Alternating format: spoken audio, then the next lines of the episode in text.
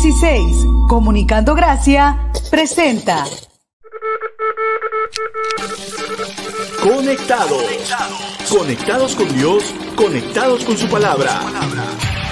Todos los miércoles a las 7 de la noche, hora Pacífico, y 9 de la noche, hora Centro, tenemos una cita con nuestro hermano Guillermo Balsa, el peregrino, donde compartiremos un tiempo de aprendizaje que nos ayudará a estar conectados con Dios. No te lo pierdas. Repeticiones, viernes 9 de la mañana, hora Pacífico, y 11 de la mañana, hora Centro. Conectados. Hola mi gente, my people, mi gente querida, ¿cómo están? Estamos aquí en este nuevo programa de Conectados para disfrutar con ustedes del maravilloso mensaje de Dios. Así que, como siempre les digo, conectados con Dios y conectados con su palabra. Señores, lo prometido es deuda. Les acaba de decir la semana pasada que íbamos a renovar nuestro espacio. Así que por favor, miren, miren, miren, conectados, señores. Microfonito, audífonos y el nombre de nuestro programa. Así que es un placer nuevamente compartir con todos ustedes. Yo quiero realmente decirles que me siento inmensamente feliz. Los invitados están contentos, la audiencia está contenta, estamos creciendo. Y si todos crecemos, Usted tiene que ser la luz, la sal, para poder multiplicar este mensaje, multiplicar lo que estamos haciendo aquí, que es hablar de Dios de una manera diferente, de una manera allí que podemos conectarnos íntimamente, conversar. Ustedes pueden mandar sus comentarios, pueden mandar sus opiniones en esta noche y en cada uno de los programas que tenemos. Así que quiero darle la bienvenida a todos los que en este momento se están conectando. Compartan con sus amigos, compartan con su familia, que vamos a aprender maravillosas cosas en este gran programa. Hemos tenido anteriormente invitados maravillosos que nos han enseñado acerca del Evangelio, del Evangelio de la carta, de realmente cuáles son los verdaderos, cuáles son los falsos y cuál es el único que vale la pena seguir. Así que familia, bienvenidos a todos en Estados Unidos,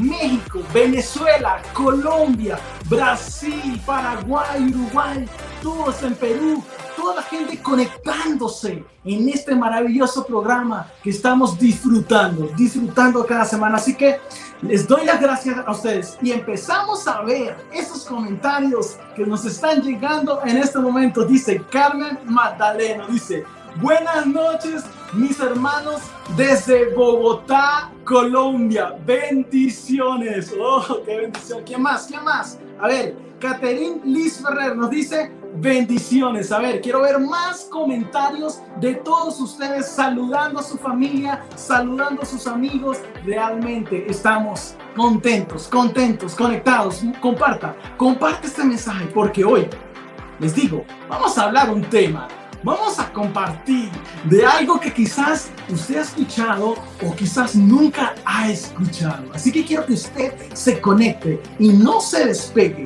porque tenemos un invitado nos va a enseñar un temazo increíble. Gracias también a Misión 316, es la plataforma que nos permite estar aquí todos juntos conectados. Alexandra nos dice saludos peregrino, bendiciones, saludos para ti Alexandra en Bogotá, Colombia. Así que quiero que ustedes sigan aquí. Aquí están las redes de Misión 316. Es la plataforma que nos permite estar conectados todos los miércoles con ustedes, con toda la audiencia que nos siguen. Así que gracias, gracias nuevamente por compartir con nosotros. ¿Quién más? ¿Quién más nos saluda por ahí? Alexander nos dice, saludos al super invitado de hoy. Un abrazo.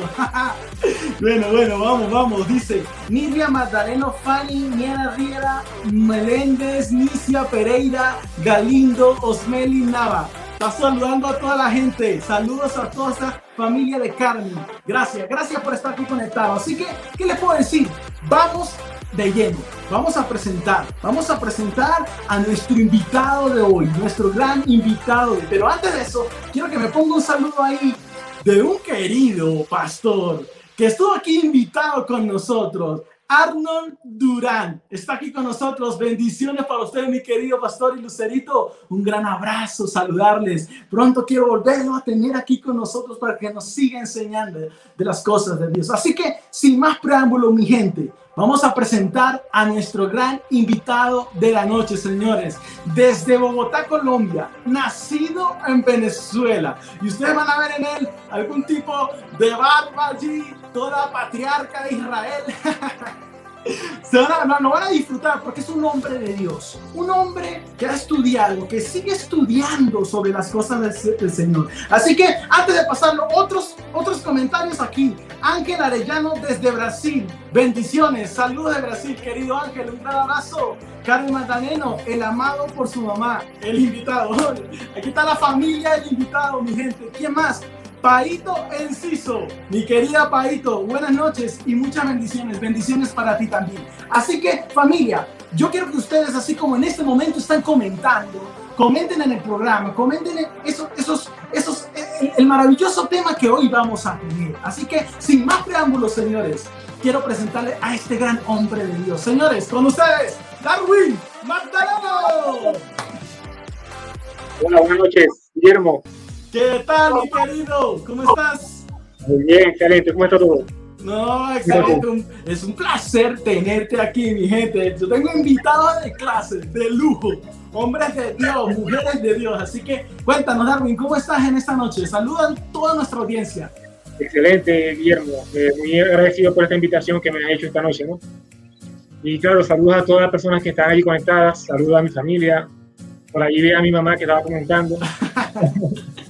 mamá, que no falte en el programa, mi invitado no es mamá, señores. La mamá se conecta. Las esposas se conectan para ver cómo están, están conectados ahí su esposa y su esposa, señores. Sí, y por ahí a una hermosa dama que también está conectada por allí saludando.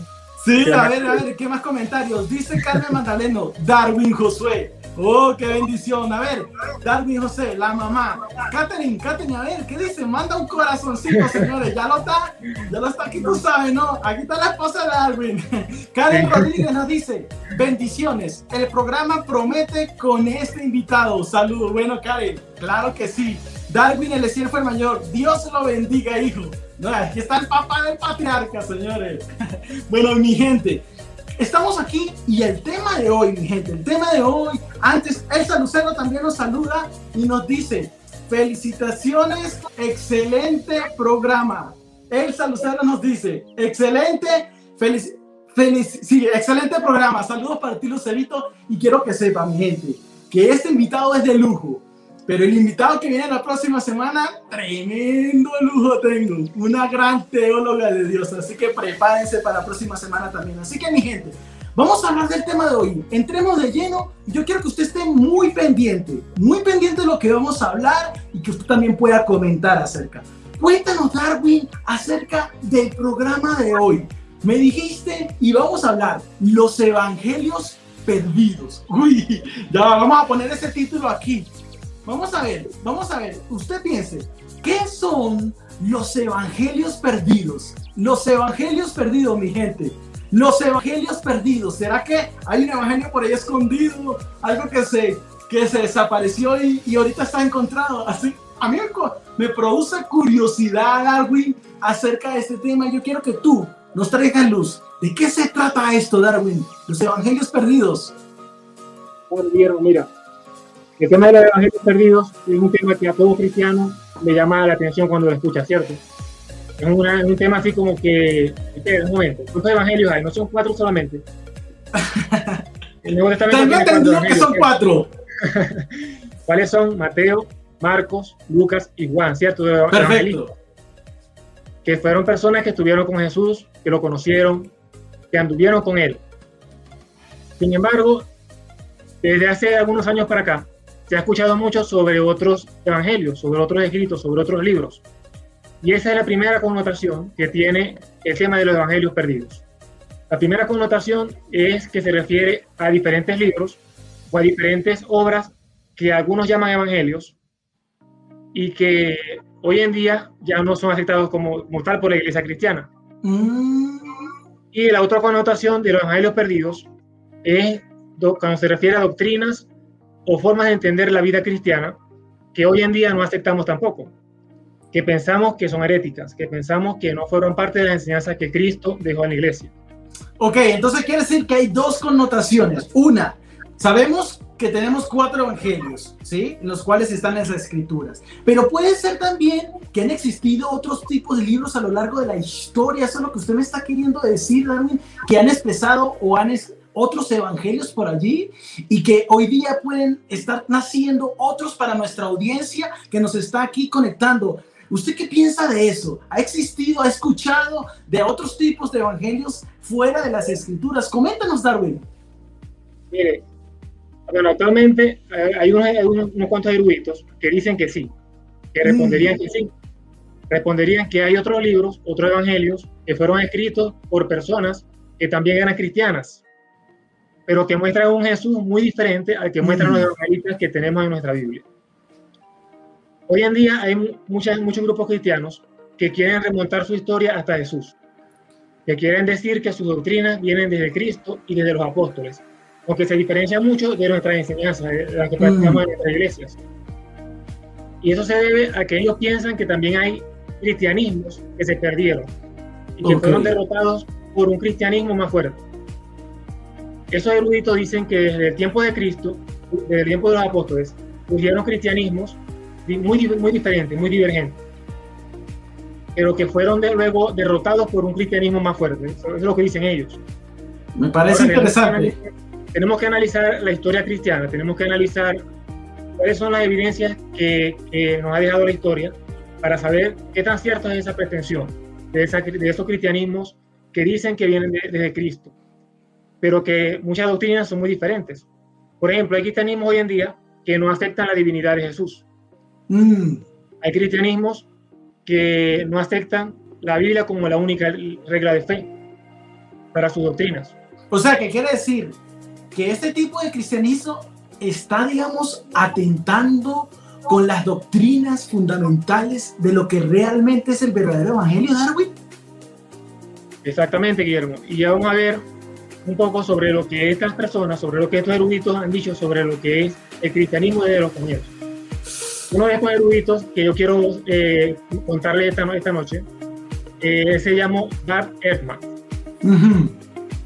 este, este hombre eh, ha tenido un impacto grandísimo en lo que ha sido el pensamiento cristiano, en el pensamiento de los, de los que son más que todo eh, escépticos eh, con respecto a la historia cristiana, a la Biblia y al Evangelio. O sea, este erudito, digamos, lo que va a decir es algo en contra del Evangelio o del verdadero Evangelio o a favor del Evangelio, para dejar claro. Es algo, es algo a favor de los Evangelios perdidos, de cristianismo perdido. Perfecto, entonces lo que vas a manifestar son una frase o una doctrina de un pensamiento de alguien que cree en otros evangelios fuera de la Biblia, ¿verdad? Sí, correcto. Listo, muy bien. Entonces ahí vamos a ver en la pantalla, vamos a ver un poco sobre lo que dice Mark Herman. ¿Qué dice? Él dijo que prácticamente todas las formas de cristianismo moderno, lo reconozcan o no, se remontan a una forma de cristianismo, la que emergió victoriosa de los conflictos de los siglos 2 y 3. Esta forma de cristianismo decidió cuál era la perspectiva cristiana correcta y quién tenía la autoridad para las creencias y prácticas cristianas. Y determinó qué otras formas de cristianismo serían marginadas, apartadas o destruidas. Mm.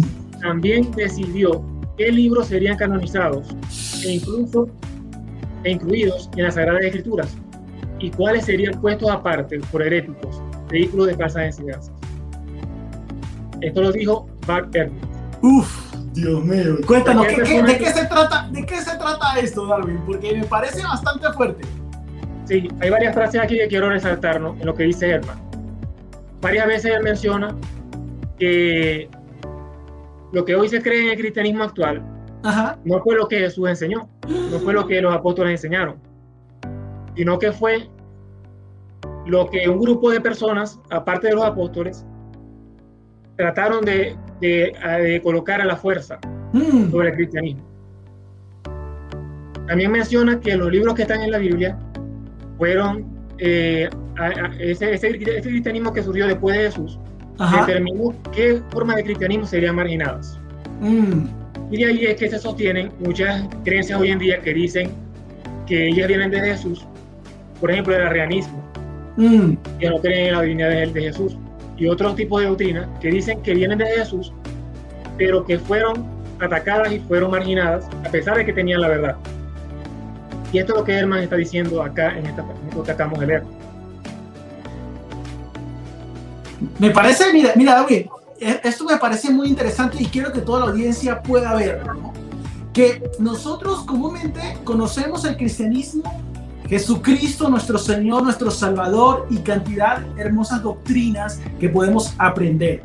Pero Darwin nos está enseñando en este momento que a lo largo del siglo 2 y 3, escuche esto, esto es muy importante, empezaron a salir algún tipo de doctrinas que empezaron a desviar el verdadero cristianismo. Entonces, esto es muy importante, audiencia, ¿sabe por qué? Porque necesitamos conocer la historia, porque la Biblia nos dice que mi pueblo perece por falta de conocimiento. Y este conocimiento que, que conocemos aquí, que damos aquí en Conectado, es para que usted, mi querida audiencia, pueda tener esas bases firmes en el Evangelio verdadero, de una forma diferente, sé cómo somos aquí, pero para que podamos ser fieles a las escrituras. Así que, Darwin, me parece muy interesante esto. Quiero que continúes.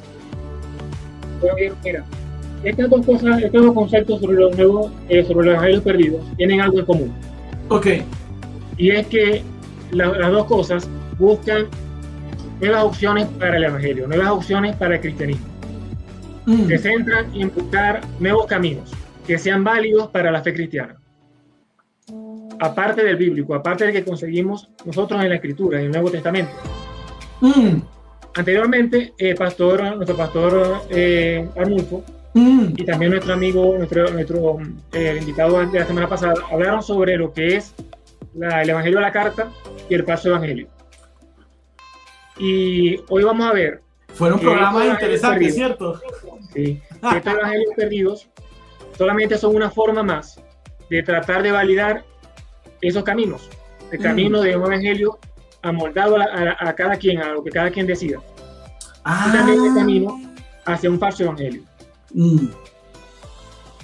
Qué tremendo. O sea que, mira, fíjate, audiencia, veníamos hablando con nuestros anteriores invitados acerca del Evangelio de la Carta, del Evangelio falso, del Evangelio, aquellos que, quieren desviarte, quizás lo hicimos de esa forma eh, allí doctrinal, bíblica, de esa forma de lo que está ocurriendo hoy en día en la actualidad. Pero fíjate que hoy me parece bastante interesante que nuestro querido invitado nos trae conectados una historia, la historia real de muchas cosas profundas que pasaron an- antiguamente y han querido siempre destruir el evangelio. Me parece muy interesante. Yo quiero que usted pueda ahí, ahí comentar acerca de esto. ¿Le parece interesante?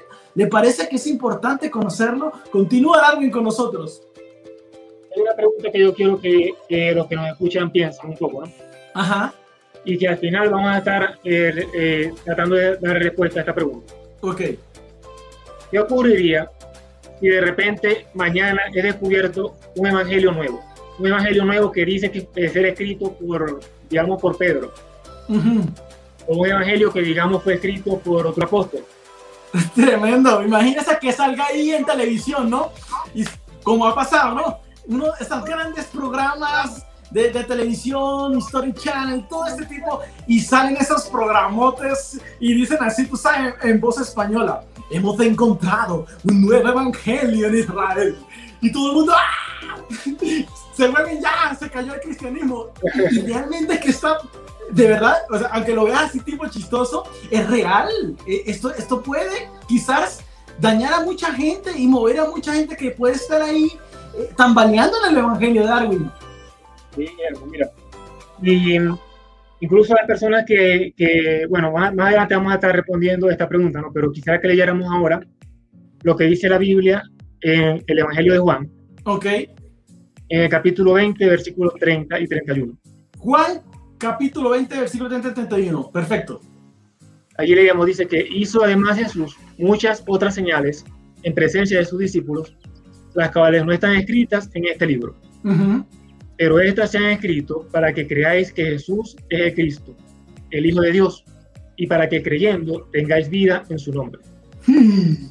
Muchas personas piensan que este versículo puede dar lugar a que haya otros evangelios verdaderos. Tremendo. Que contengan otras cosas que Jesús hizo, que no están en el evangelio que tenemos en nuestra Biblia.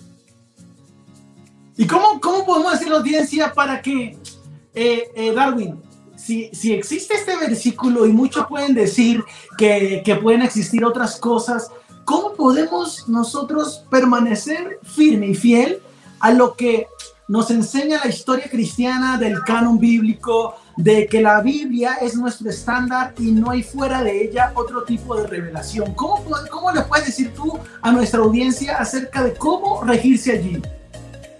Bueno, para eso yo quiero que veamos cuatro puntos. Cuatro puntos. Cuatro elementos. Y cuatro elementos que debemos tener en cuenta con respecto a los evangelios perdidos o cristianismo perdidos, como algunos lo llaman. cuatro puntos. Señores, prepárense. Y antes de esos cuatro puntos, quiero ver aquí otros comentarios, mi gente. Gente, Eduardo, ah, no, Nelsi, Nelsi Tinoco Rodelo. Mira lo que nos dice Nelsi. Bendiciones, saludos, señores. Bendiciones para ti, Nelsi. A ver, Eduardo Guerrere, Sancho, un beso. No, sé qué es eso de Sancho, un beso, pero bueno, un ósculo santo, dijo Pablo. Amén. ¿Qué más nos dice? A ver, a ver, Joan Magdaleno, saludos y bendiciones desde Carimas, Venezuela, señora, la patria de Venezuela. Un saludo para toda mi gente de Venezuela, a los cuales llevo mi corazón porque yo soy de allá. Así que les amo. A ver, Anita fue mayor. Muy interesante el tema tratado. Bendiciones, Darwin. Claro que sí, Anita. Sinaí Hernández, mi querida esposa, saludo, bendiciones, muy buen tema. Mi gente, la gente está conectada. Siga compartiendo este mensaje, siga aquí conectado, porque en este momento estamos hablando de este evangelio perdido. ¿Cree usted que existe evangelios fuera de la Biblia? ¿Cree usted que realmente existen otras cosas de las cuales no están allí y pueden tambalear nuestra fe? Pero en este momento yo quiero que usted pueda ver estos cuatro puntos importantes acerca de los evangelios perdidos. Amén. Continúanos, Darwin, acerca de esto. Estos cuatro puntos. Bueno, el primer punto que quiero que pensemos esta noche, ahí aparece, dice que la concepción de uno o varios evangelios perdidos es una forma de justificar desviaciones del mensaje bíblico. Mm. Muchos lo quieren hacer ver como que es el descubrimiento de otra cosa, de otra verdad, de otra luz más iluminación, nuevo conocimiento. Pero en realidad, los nuevos evangelios perdidos o cristianismo perdidos siempre traen consigo una desviación del mensaje bíblico. Darwin, ya mira, esto me hace acordar ahorita hoy en día donde aparecen muchos por ahí diciendo, he recibido una revelación de Dios nueva y, y ahora soy el super profeta de las naciones, y el Señor ha hablado conmigo y me ha dicho que les diga eso. Y me hace acordar, Darwin, que muchas, digamos, estas religiones, estas sectas, no surgieron así, de supuestas personas que recibieron nuevas revelaciones e inculcaron una nueva secta para desviar a los verdaderos hijos de Dios del camino. Entonces me parece interesante, Darwin. Me estaba adelantando un poquito, me estaba adelantando. Ah, perdón, perdón, perdón, mi gente. sí, ¿no? Siguiendo con esta parte de, por qué los evangelios perdidos siempre son un peligro, siempre son una forma de justificar eh, desviaciones del mensaje bíblico. Primero porque dan licencia para que cada quien eh, enseñe lo que desee, lo que desee, lo que quiera. No hay una norma, no se sigue una regla, no se sigue algo que sea, que, sea confiable, que, sea, que se pueda eh, verificar. A diferencia de los evangelios que tenemos en la Biblia, pero los que tenemos en la Biblia se pueden rastrear hasta los apóstoles. Mm, muy importante. se pueden rastrear hasta los eh, testigos oculares de lo que ocurrió con Jesús. Ningún otro evangelio, ninguna otra doctrina puede, eh, puede exigir eso, o puede mm. pretender ser rastreada hasta el tiempo de los apóstoles, como ocurre con los evangelios que tenemos en nuestra Biblia. Y otra cosa que ocurre, otra cosa que ocurre es que eh, esos evangelios nuevos que surgen, esas doctrinas nuevas, siempre tratan de moldear a Jesús de acuerdo a sus pretensiones. tratan de moldear a Jesús y a su mensaje. Por ejemplo, Guillermo, fíjate que hay, algunos, eh, eh, algunos eruditos, algunos de estos, estos que defienden los evangelios perdidos, hablan de más de 70 evangelios nuevos. No, hermano, imagínese. Y algunos de esos evangelios tratan a Jesús como si fuera algo extraño, como, eh, incluso algunos lo tratan, algunos eh, narran, narran episodios como si Jesús tuviera relaciones con otros hombres. Nah, Dios mío, ¿qué tal? Tratan a Jesús como si tuviera, como si quisiera convertir a las mujeres en hombres. La locura. Hay cosas, muchas cosas así, muy trivializadas de Jesús, que están hechas a la medida de las personas que escribieron esos evangelios nuevos. No están hechos a la medida del Jesús histórico que conseguimos en, en las evidencias históricas. Claro, claro. Entonces ese es el primer punto que quiero que recordemos, que los evangelios perdidos siempre son una forma de desviarnos del mensaje bíblico. Muy importante saberlo. Sí. El segundo punto que quiero que pensemos esta noche, ahí está, es que el razonamiento de quienes creen que existen evangelios perdidos. Primero están los que son escépticos. Ok. Y luego están los seguidores de los evangelios perdidos. Hmm. Quiero que pensemos un poco en lo que creen los que, los que son escépticos. Ok. Cuando una persona es escéptica, en general razona de esta forma. La Biblia no es confiable. Hmm. Eso lo he escuchado mucho. La Biblia, ay, eso lo escribieron los hombres, eso, eso tiene errores, eso lo he escuchado innumerables veces también. Exacto, el escéptico piensa parte de este punto. La Biblia no es confiable, la Biblia ha tenido muchas tergiversaciones a lo largo de la historia, ha sido manipulada, y hay personas que, en ciertos grupos, que han tenido el poder para hacerlo, piensan ellos, el escéptico. Y en base a los descubrimientos que se han hecho últimamente de estos evangelios perdidos, refuerza esa idea en ellos. Hmm. Piensa, mira, aquellos evangelios que, fueron escritos por cristianos que, que, anduvieron con Jesús, ellos piensan así. Claro. Y, y, mira, dicen cosas diferentes a lo que están en la Biblia. Eso demuestra que tengo razón, demuestra que la Biblia no es confiable lo que está en el Nuevo Testamento, no eh, amerita que yo crea en eso, que yo, que yo lo busque. Algunos piensan que la Biblia puede tener algunas verdades, que puede tener algunas cosas ciertas, pero creen que no pueden tener certeza de lo que está ahí escrito. Hmm. Que tienen que primero tener duda y que la duda va, está por encima de la, de la, confianza o de la certeza en la Biblia. No, mira, mira, Darwin, quiero decirte algo. Mira, mira esto, porque la gente está aquí conectada y está súper, súper interesada. Mira lo que nos dice Elsa, Elsa Lucero, nuestra querida Elsa Lucero Martínez. Dice, importante tema. Mira lo que nos dice Aldair fue mayor. Saludos, bendiciones. Interesante este tema para seguir profundizando. Mira lo que nos dice Guillermina. Buenas noches, mis queridos hermanos. Mira, Laurita Cabral nos saluda desde Paraguay. Mira lo que nos dice Laurita Cabral. Nos dice, saludos de Paraguay. En la Biblia, el apóstol Pablo estaba preocupado que la iglesia sea engañada con falsas doctrinas por lobos rapaces que lastimosamente serán por personas dentro de la misma iglesia. Me parece interesante tu comentario. Saludos para ti, hasta Paraguay. Darwin, Darwin el 100 fue mayor nos dice, lo que sobra ahorita es muchos evangélicos perdidos. Uy, eso está fuerte. Arnold, nuestro querido pastor nos dice, he escuchado del evangelio de Judas de Magdalena, entre otros posibles evangelios perdidos. Uy, tremendo. Mildred González Catalán. ¡Ay, Mildred! A ella le decimos alias la teacher, señores. Bendiciones para ti, querida profesora para Barranquilla. Laurita Cabral nos dice, estos que enseñan los nuevos evangelios nuevos conocen muy bien la palabra de Dios, pero la tuercen según su gusto, desviando a las personas del verdadero evangelio. La Biblia nos dice que harán mercadería de vosotros. Uy, qué tremendo desde Paraguay. Y nuestro, querido Edson Ramón Cáceres desde Colón, Venezuela. Bendiciones, hermano. Bendiciones para ti, mi querido. Mira, importante, importante, querido Darwin. La gente, la gente está interesada en lo que, lo que estamos compartiendo. Así que cuéntanos, estos, este, este punto de los escépticos, de los seguidores. A las personas que están allí participando, sigan comentando, sigan colocando allí. Primero quiero que coloquen allí qué harían, qué harían si mañana aparece un evangelio que, que parece que es totalmente bíblico, que parece que es totalmente inspirado. ¿Qué harían?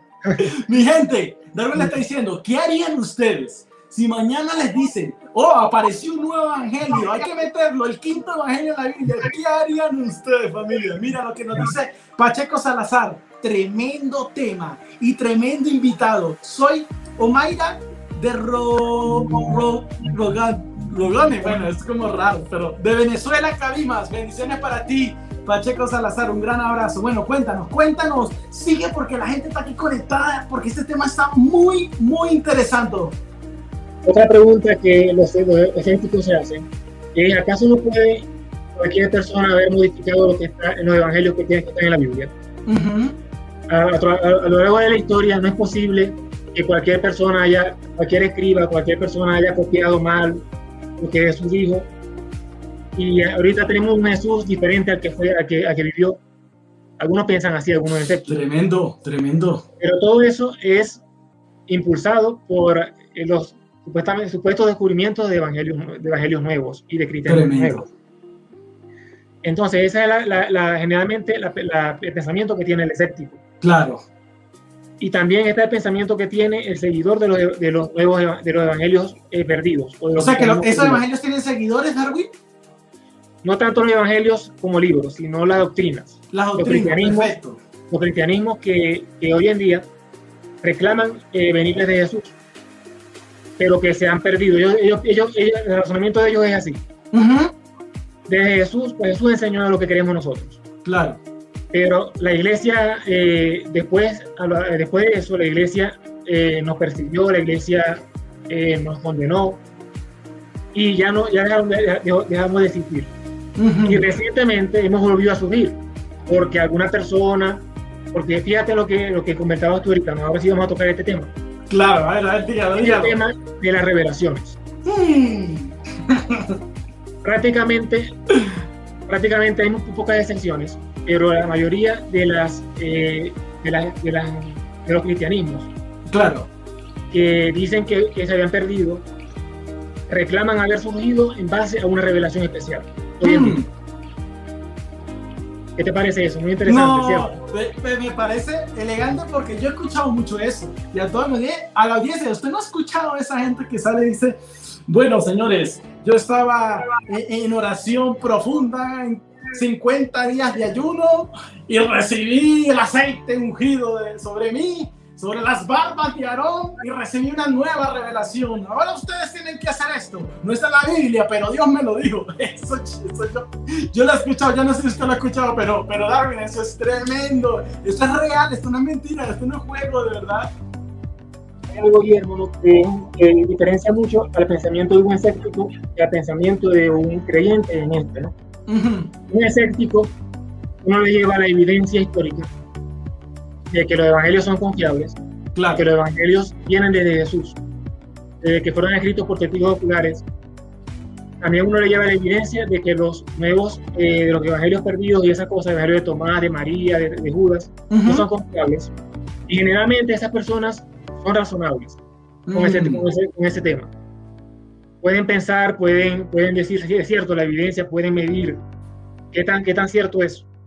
Pero cuando una persona se involucra en lo que son eh, estos cristianismos que dicen que se habían perdido y que han sido recuperados, esa persona generalmente es mucho más difícil que la persona pueda ver el error en el que se encuentra, o pueda ver la, eh, el peligro en que está corriendo. Claro. eso es porque esas religiones tienen algunas características y, una de ellas es que son muy exclusivistas.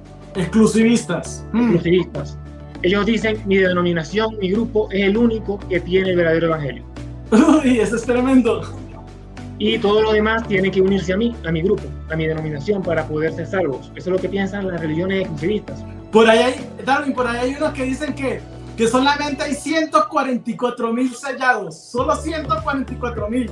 Y parece ser por ahí que ya pasaron los 144 mil y no saben qué hacer porque ya como que se pasaron. bueno, y entonces estas personas, pues este, este, exclusivismo, bueno, yo ahorita yo soy bautista, desde que nací, es que decidí una iglesia bautista y, aprendí de, la doctrina bautista. Pero yo me considero hermano de los pentecostales, de los presbiterianos, mm de muchas denominaciones que también yo considero que tienen el verdadero evangelio, igual que yo. Claro. Pero estos grupos cristianos, que se llaman cristianos, son exclusivistas. Dicen ninguna otra denominación tiene la salvación. Hmm. Otra cosa que tienen estos grupos exclusivistas es que es que piensan que Dios mismo les ha revelado su mensaje a través de un profeta Claro. o a través de una persona que, la- que- que- que lo recibió aparte de la Biblia. O a través de una luz que le vino en un sueño. Sí, y piensan que la Biblia solamente puede ser interpretada con la ayuda de ese profeta. Claro. Imagínate eso, ¿no? No, imagínese. y todo- y entonces- ese- si, tú, si, revisamos, si revisamos lo que son los evangelios que se, eh, que se han, los evangelios que se han encontrado, ¿no?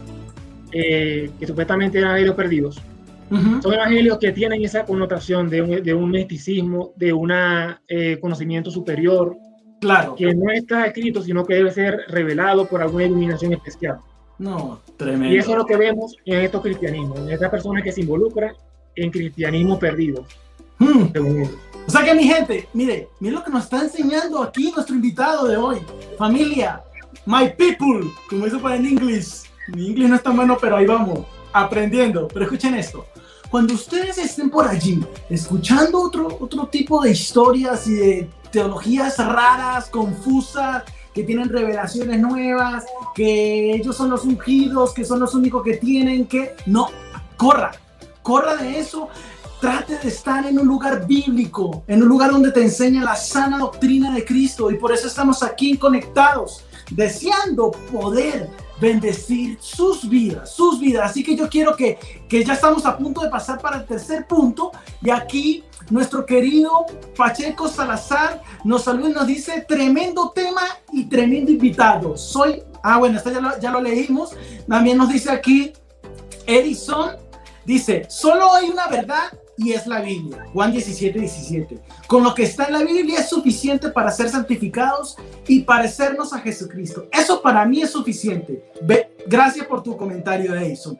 Los que siguen la Biblia tienen el fruto del Espíritu y los otros evangelios, los que siguen, están en la carne y no y dudan de la Biblia. Tremendo comentario. Nilvia Magdalena nos dice, desde Cabima, saludos, Estado Zulia, Venezuela.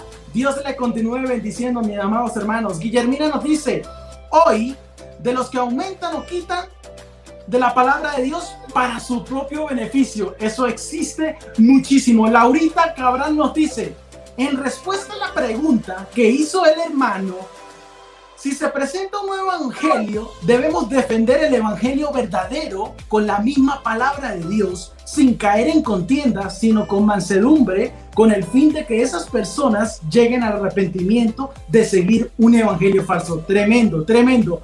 Erickson nos dice, la verdad sí se necesita de la unción. Primera de Juan 2.27. Amén. Noemí dice, bendiciones desde cabina. Venezuela, saludos para ti, Noemí. ¿Qué nos dice Maglian Pozo Cordero? Dice, gracias por tocar este tema. Gracias a ti por participar. Bienvenido. Debemos ser selectivos con lo que escuchamos, oímos y vemos. No debemos permitir que nadie ni nada nos desvíe de la verdad. Muy importante. Tengamos mucho cuidado con aquellos que, to que toman la verdad para tergiversarla y hacerla suya. Conozco a alguien muy cercano que es exclusivista y a veces es difícil hablar con ella. Uy, esa es una característica tremendo, Darwin, de aquellos que dicen, ya va, pida cita porque para hablar con el ungido tiene que esperar dos semanas y la gente se está muriendo tratando de conocer al Señor. No, no, no, cuidado, no se acerque al ungido porque le quita la unción. eso, eso lo he escuchado mucho. Mira lo que dice Miriam Magdaleno. La salvación se pierde ¿Qué dice la Biblia? Bueno, eso es un tema que un día vamos a tocar bien elegante. Darwin Eliezer, fue mayor. Nos dice, estas enseñanzas nuevas son muy antiguas. Ya Juan habló fuerte a los llamados gnósticos en sus tres cartas. Increíble, mi gente. Compartiendo ustedes. Gracias por compartir. Queremos mostrar sus comentarios y ser bendecidos también por ustedes. Cuéntanos, Darwin. Vamos para ese tercer punto. ¿De qué se trata? Cuéntanos. Vamos a leerlo allí. El tercer punto. Vamos, vamos al tercer punto. ¿Qué dice? Ajá. Dice que la posición del cristianismo histórico ante los evangelios perdidos. ¿Cuál ha sido la posición del evangelio del cristianismo histórico uh -huh. A través de los siglos con respecto a los evangelios perdidos? Con respecto a evangelios, supuestos evangelios, aparte de los que tenemos en nuestra Biblia.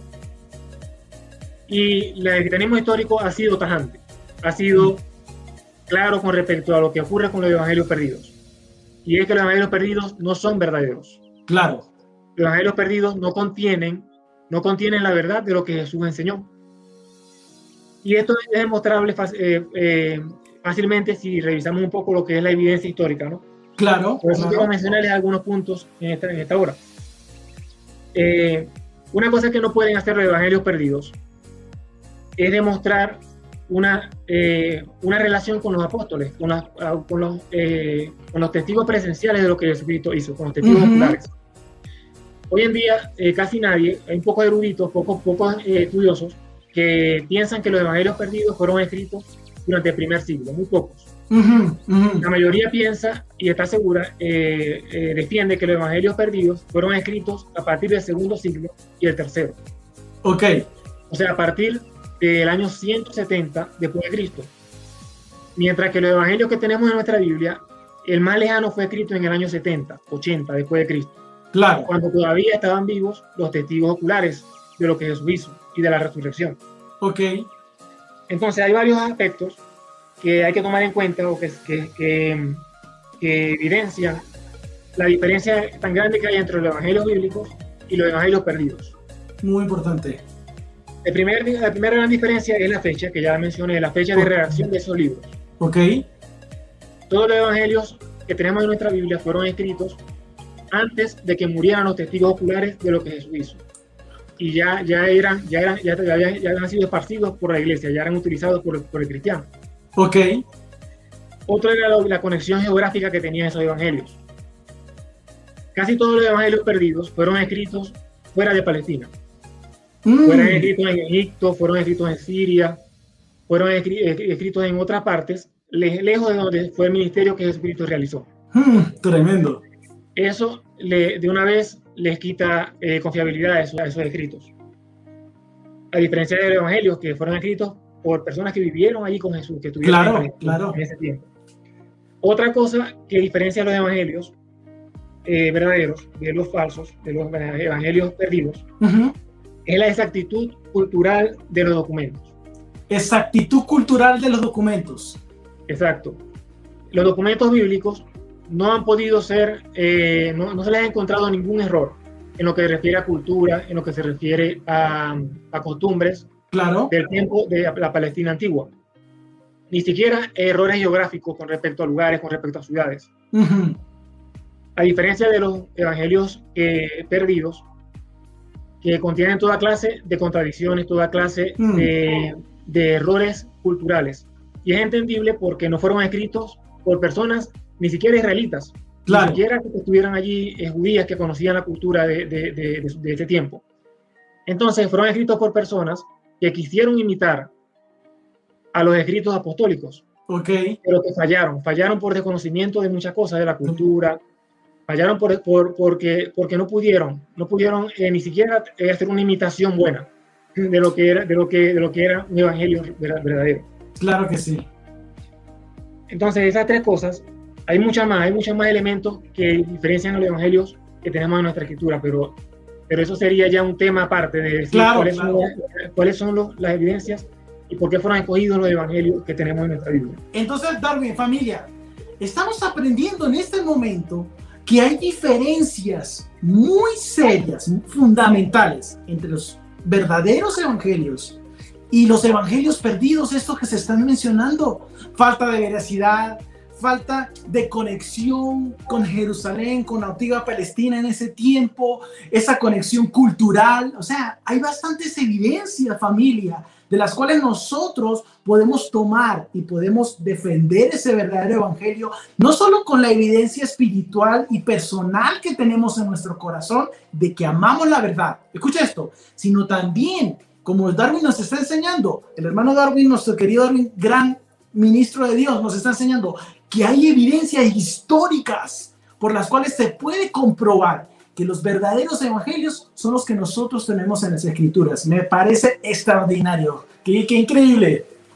Claro que sí, Guillermo. Mira, y aparte de esta- estas evidencias que demuestran que los evangelios son más, son es más confiables que los, que los perdidos, los evangelios perdidos, también está el tema de la conservación de lo que fue escrito, que es otro tema aparte. Primero está el tema de que si los evangelios fueron escritos por, por los apóstoles, ese es el primer tema. Claro. Otro tema es que nos haya llegado a nosotros lo que en verdad escribieron esos autores. Claro. Y también en ese aspecto hay evidencias muy fuertes que nos, que nos, que nos muestran que históricamente no hay ningún otro escrito antiguo que tenga más evidencia histórica, más, más soporte que el Nuevo Testamento. y tremendo. Y yo he escuchado eso, Darwin. Eh, primero, entender que la Biblia es el libro, es un libro so- majestuoso. Es el más impreso y traducido a nivel mundial. Impresionante. Idiomas no hablados. La Biblia es la obra perfecta de Dios en nuestras vidas. Y lo que es de Dios siempre va a permanecer perfecto. Entonces, esas evidencias que tú nos estás comentando ahorita, Darwin, me parecen tan interesantes porque nos hacen sentir. Porque yo, yo tengo entendido, yo sé que los que están aquí en algún momento quizás han podido tener alguna duda. Créame que sí.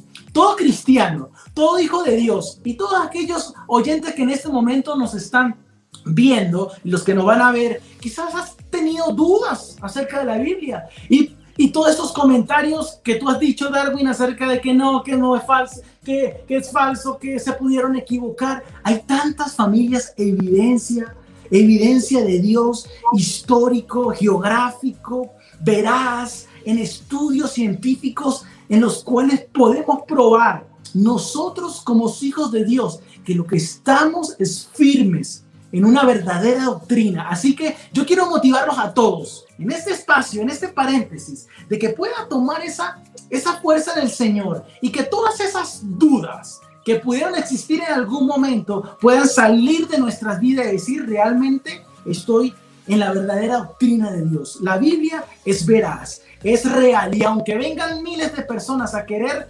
desprestigiarla destruirla, nosotros estamos parados en la verdad y eso es una gran bendición para nosotros. Y yo quiero, antes de pasar al cuarto punto, los, los comentarios aquí, a ver, vamos a ver qué, nos dicen, qué nos dicen más comentarios aquí. Empezamos por Carmen Magdaleno, dice, debemos ser como los bereanos. Para los que no conocen, bereanos son todos aquellos que estaban pensando y viendo todo lo que se estaba viendo en las escrituras. Dubrasca Oropesa dice, excelente estudio. Bendiciones para ti, Dubrasca. Dubrasca nos dice, excelente estudio. Dios les bendiga. Yesenia Núñez, nuestra querida de México, dice, ¿a qué se refiere la unción de la que refiere 1 Juan 2.27? Ya que la mencionaron en otro comentario, importante, importante estudiarlo. Dice así, y en cuanto a vosotros, la unción que recibisteis de él permanece en vosotros y no tenéis necesidad de que nadie os enseñe,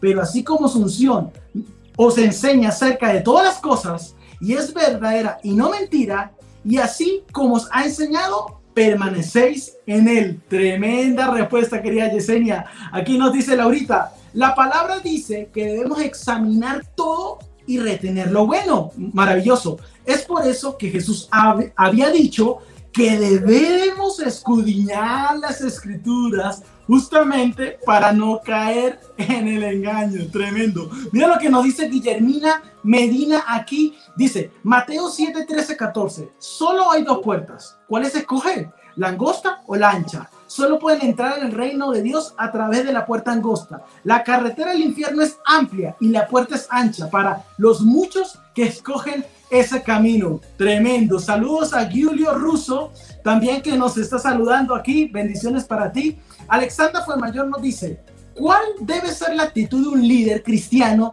si en su iglesia se empieza a enseñar doctrinas falsas como estos evangelios perdidos? Tremendo, señor, esta pregunta. Y Catherine Liz dice, la verdad está en la palabra de Dios. Todo debe ser guiado por Dios y esa guía la recibimos por su palabra. Señores, gracias a ustedes por esos comentarios. Me hacen inmensamente feliz de que puedan compartir con nosotros cada miércoles. Quiero invitarlo cada miércoles en la noche, en cada país donde usted se encuentre. Conéctese, conéctese. Mira, Lugo, Lugo Bastida, Julio César dice, saludos y bendiciones. Julio y milagros, bendiciones para ti. Bueno, mi gente, vamos para el cuarto punto. Este temazo está buenísimo. Cuéntanos, Darwin, ¿cuál es ese cuarto punto? Bueno, antes de pasar al cuarto punto, quiero cerrar el tercero con algo. Ah, Ok, Un, un asunto, ¿no? Eh, las dudas con respecto a la veracidad de los evangelios, con respecto a su continuidad, con respecto a, su conservación, no son históricas. Las personas que tienen dudas con respecto a si nos llegó el evangelio como era, con respecto a cómo fue se, se, se, fue eh, eh, transfiriendo, cómo fue ese proceso claro. de traducciones, esas dudas y esas personas que tienen dudas, que tienen, que tienen, eh, que no confían, que piensan que no se debe confiar en los evangelios, no se basan, no son, no son dudas históricas. Claro. Y te digo por qué, Guillermo, porque eh, nadie duda de la historicidad de todos los clásicos antiguos.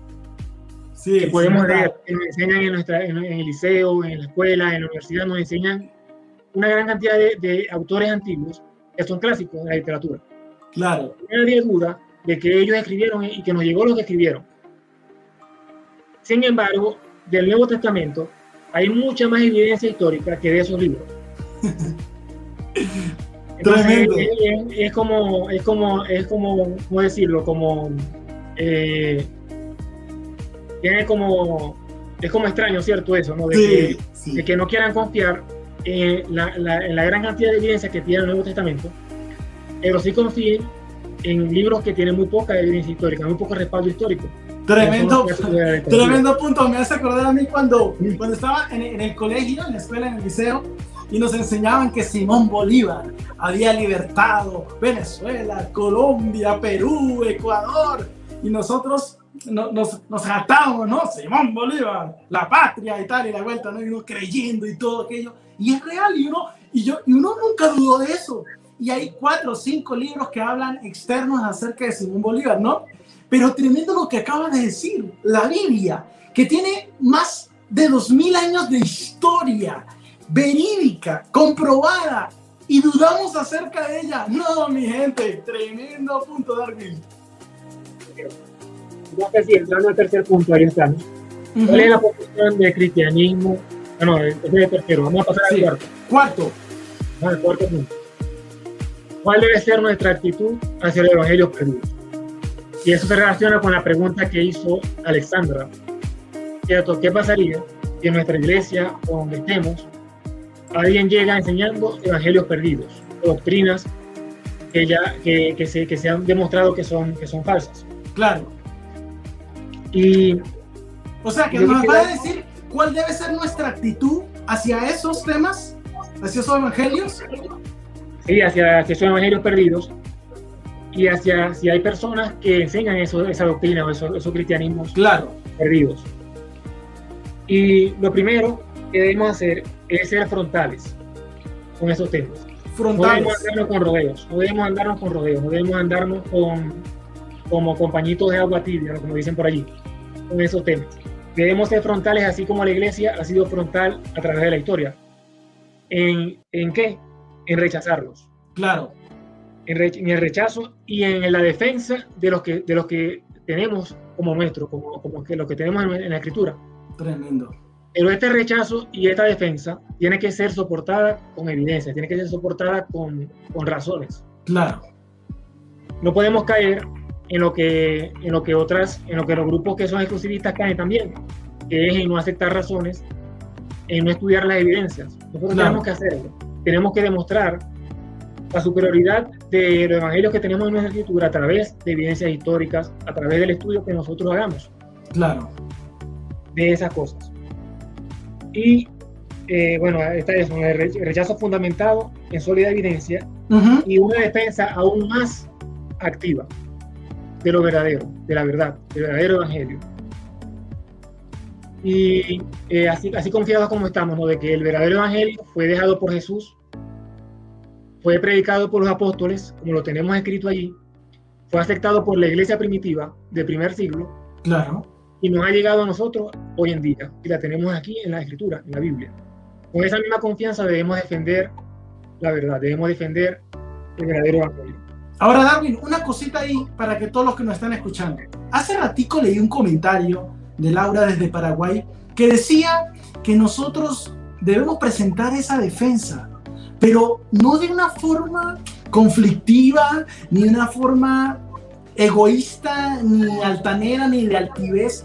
Yo creo que esa, esa defensa, mi estimado debe ser amorosa, debe ser con mansedumbre, con amor, pero con firmeza. Con templanza de que estamos defendiendo el verdadero evangelio, pero con el deseo y el motivo de que las personas que nos están escuchando también conozcan de Dios, no un motivo oscuro de que, ay, yo gané el debate o yo gané contra la maldad, sino con un motivo de, de amor hacia el otro, ¿no cree usted, Darwin? Claro que sí, hermano. Y mire, hay muchas eh, eh, por ahí, ¿no? uno puede conseguir eh, mucha literatura que habla sobre cristianismos que están apartados de la verdad, cristianismo, están apartados de la verdad, sectas que están enseñando doctrinas falsas. Claro. Y hay libros que, que tienen un corte así, un corte como que eh, de confrontación, un corte como que de, eh, de, desmentir todo lo que ellos dicen, pues, pero no un corte, no, una, no un sentir de, de, de búsqueda, no un sentir de, amor por esa persona. Claro. No un sentir de ir a llevar el mensaje para que esa persona lo reciba y lo crea. Claro. Aunque hay otros que también sí lo hacen, por lo menos hay algunos libros muy buenos de, con respecto a la secta de los testigos de Jehová, que hablan, por lo menos hay un título que se llama Cómo compartir con los testigos de Jehová el Evangelio, pero con amor. Uy, tremendo. Y hay muchos títulos así con respecto también a otras sectas que cristiano cristianos sería bueno revisar. A partir, aparte de otros que son pura doctrina, que son pura así como que, eh, bueno, este está condenado, está condenado. No, se lo digo, se lo digo porque porque estamos acostumbrados quizás como cristianos cuando sentimos, y es así, tenemos la verdad, estamos equivocados en la forma como hablamos con los demás, Darwin. Hemos creído que, que eh, malinterpretado que defender la obra de Dios es, es, es, mantener un celo de odio y de y, hablar en contra del otro y como sentir ese deseo de que gané, de que gané. Y no es así, familia. Nuestro mayor deseo es que la gente se arrepienta y, tenga esta gran salvación que hemos tenido nosotros. Entonces es muy importante dejar claro aquí que nosotros aquí en Conectados promovemos el amor, promovemos la verdad, el ministerio de la reconciliación, la piedad, la misericordia, como decía Jesús, practiquen la justicia, la piedad, la misericordia, pero al mismo tiempo somos hombres y mujeres de valor, que defendemos con amor la verdad, con el deseo y la pasión, como lo hacía Pablo y los apóstoles, pero siempre con misericordia. Y eso es muy importante tenerlo claro, Y por último, yo quisiera dejarle a las personas que son como yo, que les gusta investigar, que les gusta leer. ya, me di cuenta. Que tienen algunas recomendaciones, algunos recursos para eh, expandir este estudio, este, este tema tan interesante. Claro y ahí van a estar en el, pueden ver ahí en la pantalla, ¿no? Algunos recursos para entrar el estudio. Y son los libros. ¿Cuáles, qué libros más o menos? ¿Qué nos puedes decir? Cuéntanos. acá tengo algunas recomendaciones de algunos autores. Ok. Para eso. Sí, dínoslo, dínoslo, eh, dínoslo, ¿cuáles? Eh, hay un libro que se llama El caso de Jesús del autor Lee. Aló, ¿me escuchas? Hay otro que se llama Disparando contra Dios, de John. Está como perdiendo el audio. Aquí yo, aquí allá, ¿quién? Está como perdiendo el audio. A ver, ¿me escucha?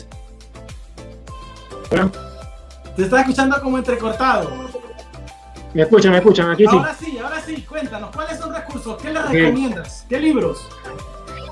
Ok, hay algunos muy buenos acá que tengo para que lo anoten por allí. Uno se llama eh, contra Dios, de John Lennon. John Lennon. Otro que se llama El caso de Jesús verdadero. el caso de Jesús verdadero. Anoten ahí, anoten ahí. Hay otro que se llama Los Evangelios Gnósticos de César Vidal. Uy, ese me suena. Los también a, mí que me encanta, a mí que me encantan los títulos elegantes, los Evangelios Gnósticos. Búsquenlo. En el otro, en el otro espectro están los que de los eruditos que tienen obras eh, defendiendo los evangelios eh, perdidos. Claro. Uno es eh, todos los evangelios de Antonio Piñero, una lista de los más de 70 evangelios que, perdidos que se han encontrado. Tremendo. Que, pues, nada más decirlo, también es recomendable su lectura porque es de cultura general conocer lo que está ahí escrito, ¿no? Muy interesante también hacer. Claro, claro. Está uno que se llama Cristianismo Derrotados, también de Antonio Piñero. Cristianismo Derrotados. Derrotados Y otro de Bart Ehrman, que fue el que cité al principio, que se llama Cristianismo Perdidos. No, tremendo, mi gente. Mira, recursos, recursos importantes. Y quiero aquí colocar ya, estamos terminando. Vamos, de verdad, ha sido un tema antes de llegar a la conclusión que nos tiene Darwin en este día. Quiero que usted, Darwin, en este momento ahí, no, no una revelación, ¿no? No una revelación que le venga, sino un deseo de su corazón de esta audiencia que nos está escuchando. ¿Qué les recomienda? ¿Qué les, qué les motiva para buscar el verdadero evangelio y tratar de defenderlo en contra de todo eso? Pero antes de eso, mientras nos va pensando y va bajando la unción, yo quiero aquí leer unos comentarios eh, que tenemos pendiente. Dice eh, Nivia, dice, nos dice, Sol Virginia Magdaleno, muy interesante, no había oído eso de los evangelios perdidos. Muy informativo su programa. Desde Cabimas, Estado Zulia, Venezuela. Saludos para ti, mi Nidia. Darwin el mayor nos dice, felicitaciones al rabino fue mayor. No, por favor. Si yo le digo el patriarca, por favor.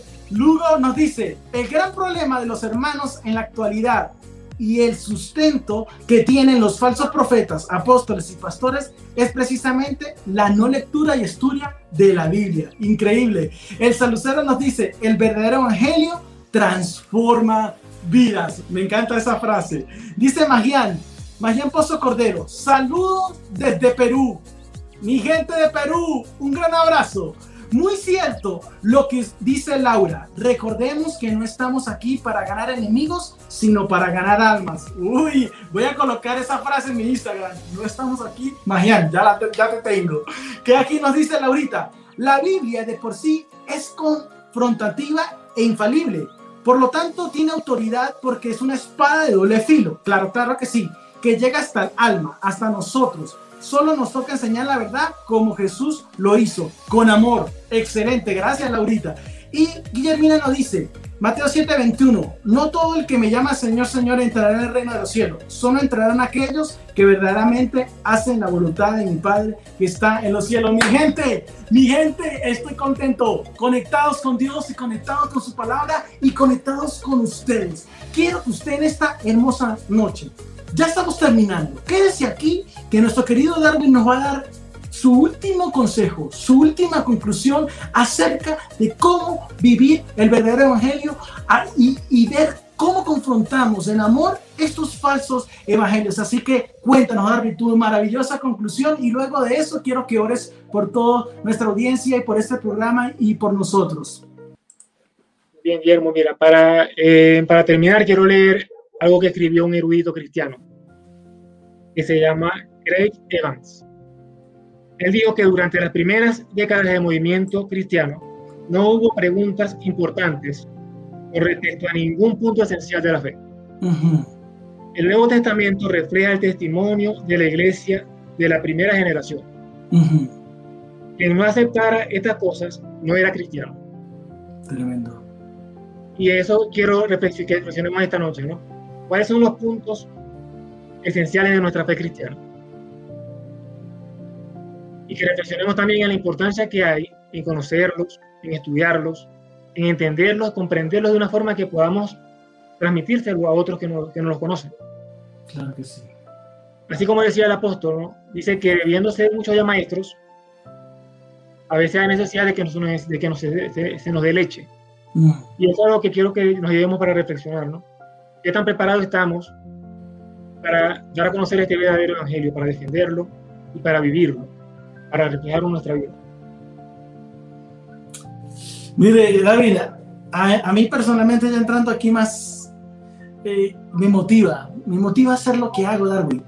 Conocerlos a ustedes, conocer a mi gente de conectados, conocer toda la gente que está motivada por el camino, por el verdadero evangelio, me motiva realmente, me motiva a, crecer en el Señor. Me motiva a, vivir el verdadero evangelio. Yo creo que todo lo que estamos aquí en esta reflexión que estamos haciendo, en esta conclusión, debemos sentirnos felices de que estamos en el verdadero camino, de que estamos conectados con Dios, de que tenemos su Santo Espíritu que nos llena día tras día y que nos hace sentir, como dice la Biblia, que su espíritu, Darwin, nos da a nosotros testimonio de que somos verdaderos hijos de Dios. Que el Espíritu Santo que mora en nosotros, familia, nos da testimonio de que la Biblia es verdadera, de que sus palabras nos transforman, de que el Evangelio, como dijo Lucerito, transforma nuestras vidas. Más allá de la historia, más allá de, todos los argumentos que existen en el mundo, que tú nos enseñaste hoy maravillosamente, es poder entender familia, que el, Evangelio es poder de Dios para todos aquellos que creen. Para usted, para los que no van a ver pronto, para los que no van a ver mañana, para los que no van a ver en el futuro. El verdadero Evangelio de Dios es poder para salvación de muchas personas. Doy gracias, Darwin, por, por, por tenerte aquí. Gracias, gracias. Y quiero que, que puedas orar. Ora, ora por nosotros, Darwin, y ora por todos los que están aquí, los invitados, los que van a ver, para que el Señor nos guíe a toda verdad, Darwin. Dios en esta noche. Te agradezco mucho, Señor, esta oportunidad que me has dado de, es, de llevar este mensaje, Señor, de llevar esta enseñanza. Así es, Padre. Gracias por Guillermo, gracias por los hermanos que están ahí en México, Señor, apoyando este, llevando esta, esta transmisión. Gracias, Señor Jesús. Gracias por este ministerio, Señor, Misión 316. Gracias por todos los que se pudieron conectar esta noche y por todos los que van a escuchar este mensaje, Señor, también en los próximos días. Así es, Señor. Que sea tu espíritu, Señor, el que nos mueva, el que nos guíe y el que utilice este mensaje para, para llegar a los corazones, Señor, de, de las personas con, este, con esta verdad, Señor, de que tu evangelio es confiable y que tu evangelio es la verdad. Y de que lo tenemos allí en la escritura. Así es, Señor Jesús. Que tomas en tu mano nuestras vidas. Que tomas en tu mano, Señor, nuestra actitud hacia esta enseñanza y también hacia la falsa, Señor, para que eh, tú nos moldees y para que tú allá nos enseñes, Señor, a, a, transmitir ese mensaje a nuestra humanidad. Gracias, Señor Jesús. Amén, amén, amén. Qué bendición, qué bendición. Me alegra mucho. Estamos contentos, conectados de verdad. Gracias, Darwin. Quiero leer los últimos comentarios de la noche, señores. Los últimos comentarios. Dice Laurita, fue, ¿qué dice Laurita? Fue muy bueno el tema de hoy. Fue de mucha bendición. Gracias, hermanos. Noemí dice, excelente programa. Dios les bendiga. Gracias a ti, Noemí y Laurita. Mirvia nos dice amén y amén. ¿Quién más nos saluda por aquí? Dice Nalvin Ferrer. Felicitaciones. Excelente tema. Defendamos el Evangelio verdadero. Sinaí Hernández dice, gracias por esta palabra. Fue de gran bendición. Dios le continúa bendiciendo. Y aquí nuestra querida Guillermina cierra con broche de oro y nos dice, Dios es el alfa y el omega, principio y fin, por los siglos de los siglos. Mi gente, my people, estamos conectados con Dios y conectados con su palabra. Darwin, ¿qué más te puedo decir? Gracias por estar con nosotros. Gracias por pertenecer a la gran familia de conectados y a todos los que nos están viendo. Nos vemos el próximo miércoles. ¿Sabe por qué? Porque tenemos, Darwin, un temazo con una teóloga espectacular que nos va a enseñar y es el título y se los adelanto. Mire cómo se llama frente a la tormenta. ¡Ay, papá! Escucha esto. Frente a la tormenta. Mi gente, vamos para adelante. El otro miércoles esto va a de bendición. Quiero que invite para el próximo miércoles a su familia y sus amigos que han pasado por crisis, que han tenido dificultades, que han pasado por dificultades muy complicadas. Porque la otra semana nuestra teóloga nos va a enseñar, nos va a motivar de cómo debemos enfrentar las crisis más difíciles de nuestras vidas. Así que apróntate para el próximo miércoles en la noche, en los horarios de todos sus países, porque vamos a aprender. Mi gente, gracias aquí. Nuestra querida Elsa Lucero dice, muchas gracias por el programa. Mil bendiciones. Mi gente, no quisiera irme, pero yo sé que ustedes tienen que descansar. Les amo mucho. Darwin, un gran abrazo para ti. Un gran abrazo para toda mi gente de Latinoamérica, México, Estados Unidos, Paraguay, Colombia, Venezuela. Les amo en el Señor. Y como siempre les digo, como siempre los digo, aquí nos dice el último comentario. Excelente tema, de gran bendición para quienes nos conectamos. Así es, los que se conectan a este programa siempre serán bendecidos. Mi gente, feliz noche. Dios me los bendiga. Chao, nos vemos la próxima semana en Conectados. Misión 316, Comunicando Gracia, presentó. Conectados. Conectados con Dios, conectados con su palabra.